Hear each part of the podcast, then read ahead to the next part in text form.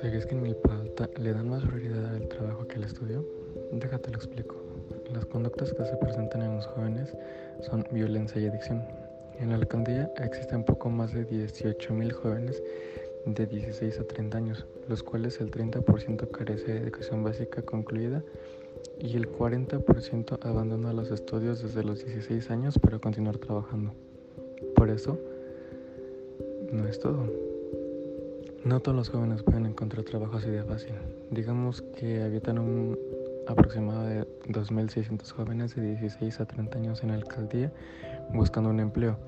No podrían ejercer un trabajo porque no tienen los estudios o no están capacitados para ejercer el trabajo y otros 300 tienen una discapacidad que no les permite trabajar.